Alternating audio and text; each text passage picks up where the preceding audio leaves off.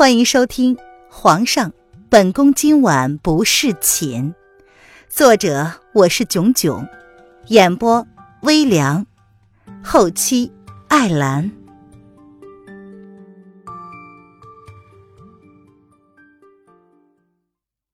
第一百七十一章，好玩的事情。一路上，林渊跟马夫的交流并不多。所幸马车夫的速度也并不快，似乎没有赶路的样子，也似乎是在刻意的放慢了脚步。应该是想等那个男人赶上来吧。思及此，林渊忍不住的轻轻一笑，心知叶轩寒是故意不愿意跟他同行的。不管原因是因为什么，他却不愿意去点破，只是由马车夫自己去追求速度。毕竟走了快要两天了，才走了不到三十公里，这样的速度，想要前往齐国帝都，那要等到何年何月呢？虽然他不知道古代的交通工具要如何计算行程，但是他骑过马呀，自然知道马车的速度不应该这么慢。姑娘啊，要不要停车休息一下呀？林渊不知道自己发呆了多久。手中拿着马车夫在镇上给他买的书籍，他看了一会儿，便心不在焉了。听到马车夫恭敬的问话，这才回过神来，勾了勾唇：“啊，那就休息一会儿吧。”林渊不想去理会他们行走的这两天，马车夫都在跟谁联络。不过，既然是叶轩寒的人，那么会跟谁联络？都已经显而易见了吧？啊，好，姑娘啊，你先休息一下，小的去找点水来。马车渐渐在一个宽敞的地方停了下来，而马车夫拿起了水袋，交代了一番之后，这才离开。林渊淡淡的说了一声好，便懒懒的倚在马车上，他闭上了眸子，想起那日那个男人说过的那句话：就算是死。我们也要死在一起。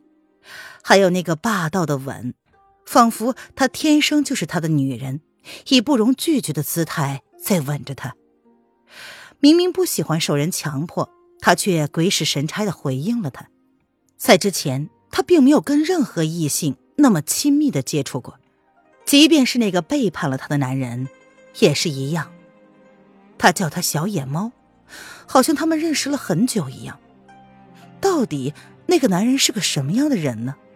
林渊有些困惑的睁开了眼，那日的记忆很清晰，也很熟悉。若他们真的是旧爱，那自己该怎么办呢？跟他实话实说，他已经不是他口中的小野猫了，他是一个莫名其妙闯入这个世界的异世之魂。还是干脆就接受了那个男人的深情。代替本尊去享受他心爱男人的宠爱呢？凌渊一脸的黑线，他什么时候开始沦落到需要当被人替身的地步呢？摇了摇头，凌渊重新闭上了眼睛。他想的太多了，不论如何，他是不会允许自己穿越此地当别人的替身的。即便是自己对那个男人确实是有点好感，他也只能搞明白一件事。他已经不是他以前喜欢的那个女子了。若是能接受的话，他就追她；若是不能接受的话，那那就只好好聚好散了。带着这个念头，林渊缓缓的闭上了眼睛。马车夫去了好久都没有回来，而回来之后，试探的叫了林渊几声。随即才小心翼翼的掀开了帘子，愕然的发现，她一个单身的女子，居然敢这么不加防备的睡在马车里。哼，若是此时有不轨之人经过，她还指不定就被谁拉走了呢。马车夫有些不赞同的看着眼前睡得毫无防备的女子，他摇了摇头，这才重新坐上马车，继续赶路。然而这一次，他的速度却是加快了好多。直到凌渊一觉醒来之后，才发现天早已黑了，而马车外的人却没有要停下的意思。他皱了皱眉，林渊不去想各种原因，他也希望早点到达目的地，结束这漫长的旅程。接下来的几日，马车夫似乎都在追求速度，若非不得已，他绝不会停留，就好像后面有追兵似的。林渊第一次体会到了类似于逃难一般的感觉。两个人都很有默契的都不去提，直到快到了齐国帝都外的陵阳城，林渊才感觉速度终于降了下来。姑娘啊，呃，我们晚上就住陵阳城休息吧，明日就能到达目的地了。马车夫看到这个他已经十多年来没有来过的地方，不由得感叹：陵阳城的改变也太大了吧。嗯。林渊低低的应了一声，赶了将近十来天的路了，他的老骨头啊，已经在跟他抗议了。好，那小的去问掌柜的要上两间房，今晚呢，姑娘可以好好的休息一晚上了，明天也不用赶早起。马车夫自知理亏，赶了一路，一般的姑娘早就抗议了。他本以为眼前的女子也不例外，甚至已经想好了好些的借口，打算应付他的。没想到，这姑娘却是硬咬着牙忍了下来。好，林渊从马车上跳了下来。他刚刚并未坐在马车里，而是跟马车夫坐在了外面，所以除了感觉下半身有些酸麻之外，倒也没什么太狼狈的感觉。关于这一点儿他也是感到很意外的。这古代的女子大多数都是大门不出、二门不迈、娇弱不已的。而她却能挺过这几日非人的折磨，看来呀，这底子还是不错的。林渊没有忘记叶德风闯入他房间的那个晚上，他意外的发现自己竟然有内功，这应该算是他的一个小秘密吧？似乎连那个男人都不知道，否则那日大婚之上，他也不会那么小心翼翼的护着他了。姑娘啊，稍等一下啊。马车夫将马车交给了门口的小厮，抬头看了一眼招牌，这才走了进去。凌渊也抬头仰视着眼前的建筑物，应该是刚建筑不久的，风格很是奇怪。古代的建筑普遍不高，大多数都是两层，除非是寺庙，否则很少有三层以上的建筑物。而眼前的客栈呢，却有四层高的样子。远远的便能看到它，林渊想，这应该是凌阳城的地标啊。而客栈的名字也很有意境，不醉，今夜不醉还是不醉不归呢？他勾了勾唇，看见小二走出了门口，殷勤的朝他走了过来，甚至还行了一个标准的弯腰鞠躬之礼。凌渊忍不住的挑眉了。这这个世界也有鞠躬行礼这么一说吗？姑娘，欢迎入住不醉楼。呃，请随小的来。这小二啊，忍不住的上下看了凌渊好几眼，语气甚是恭敬的接过了凌渊为数不多的行李。他领着凌渊往不醉楼走去。走进了不醉楼，看到这个完全出乎他意料之外的装修风格。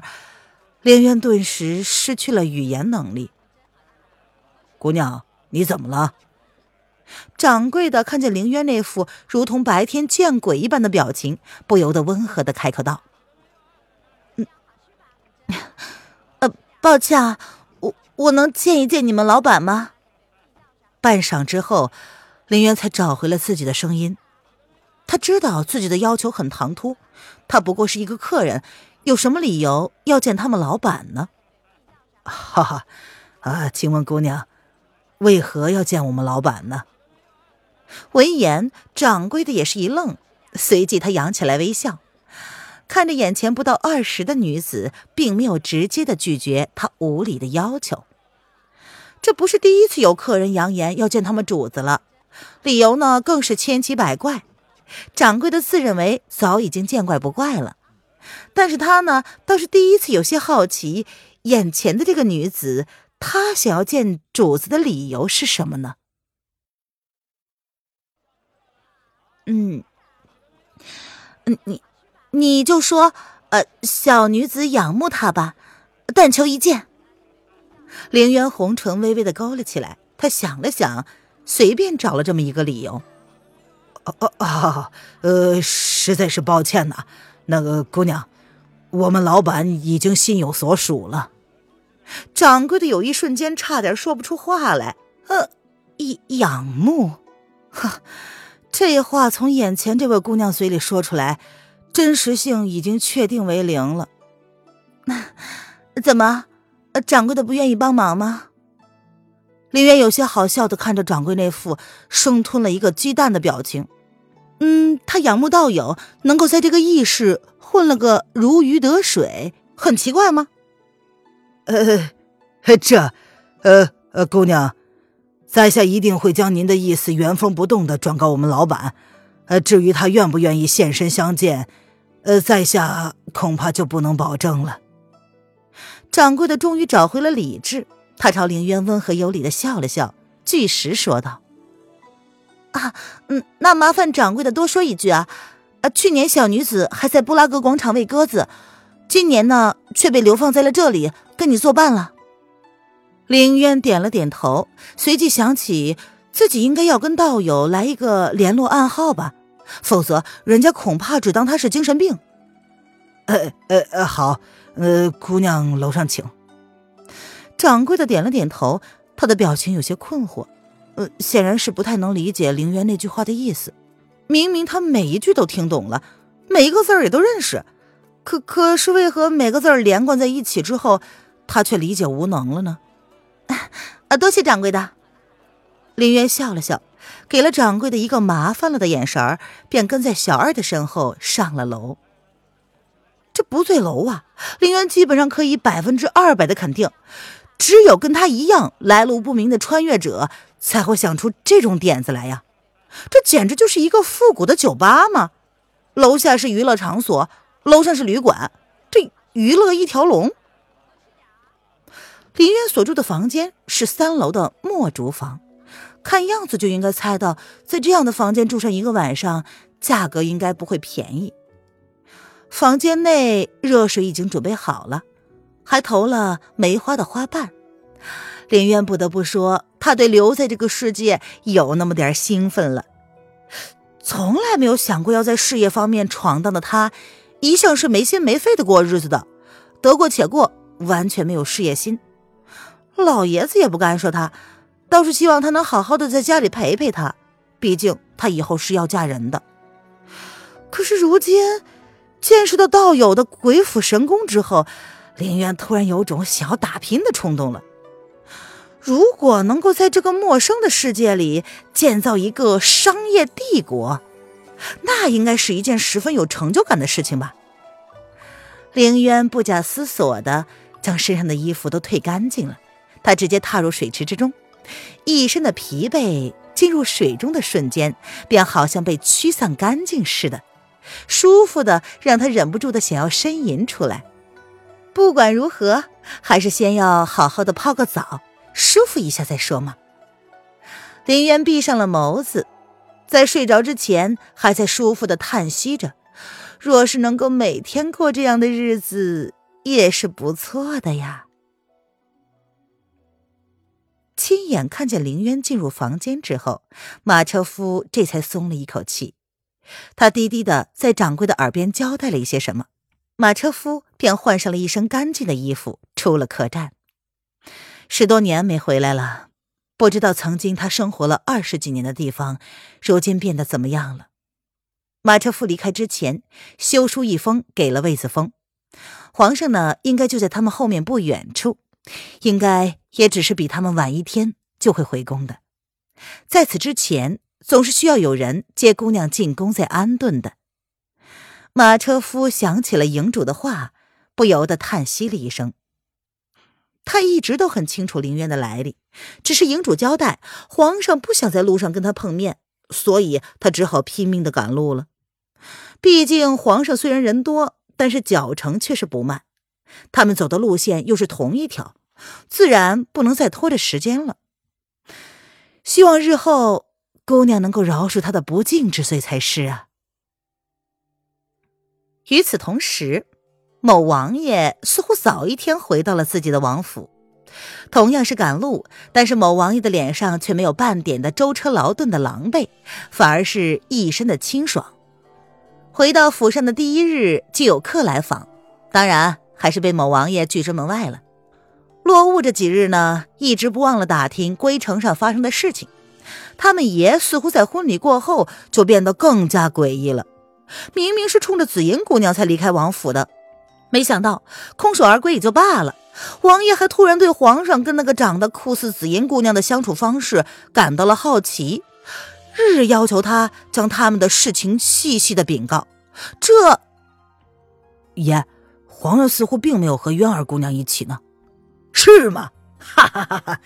哎，本王早就已经猜到了，看来呀，皇上果然没有让本王失望。这某王爷本来正在闭目小憩，听闻此言，倏地放声笑了出来。那笑容要有多邪恶就有多邪恶，原本亦正亦邪的气息，如今渐渐的只朝邪的方向聚拢了，真正的变成了一个魔鬼。呃呃，爷，既既然您这么在意渊儿姑娘，嗯，那为何不将她抢回来呢？这亲兄弟还明算账呢，况且还是爷先找的渊儿姑娘的。洛雾向来对自家主子忠心耿耿，皇上他心中已经有所爱了，还是称霸离合大陆的帝王，想要什么样的女子没有啊？可是自家爷已经年过三十，至今未娶，好不容易有个喜爱的女子，洛雾自然希望爷能够不择手段的将渊儿姑娘给抢回来。来。本王希望的东西，不一定要抢在手中嘛。呃，有的时候有些东西，就是要在别人的手上才好玩。这刺猬虽然好玩，嗯，但浑身都是刺儿。这刺儿啊，扎在你的手上，肯定你不舒服。但是看到他将一身的刺儿扎在别人的手上，嘿嘿嘿，那该多有趣呀！叶德风显然是高兴到了极点。他俊美无愁的脸上泛着恶意的邪笑，甚至心中还打算要不要适时的给他们加点料。呃，嗯，落伍愚钝，不明白爷的意思。爷的意思，该不会是指那个渊儿姑娘就是那只刺猬吧？落雾忍不住的附议。嗯，你不用去明白，啊，去给本王准备准备。不是说那个女人已经到了凌阳城了吗？哈哈，本王明日要亲自去接她。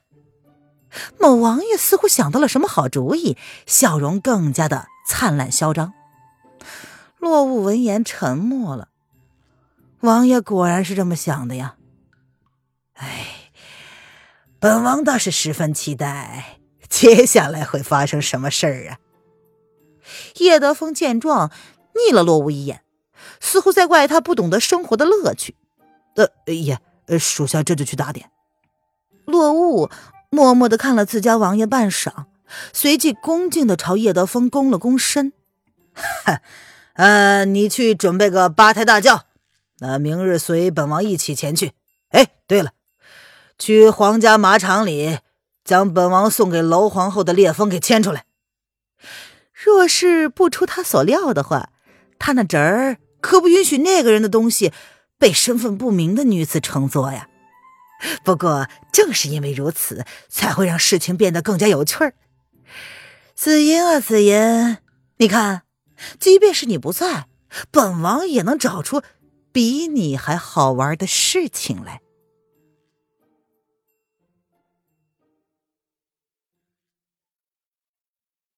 本集音频完，感谢您的收听。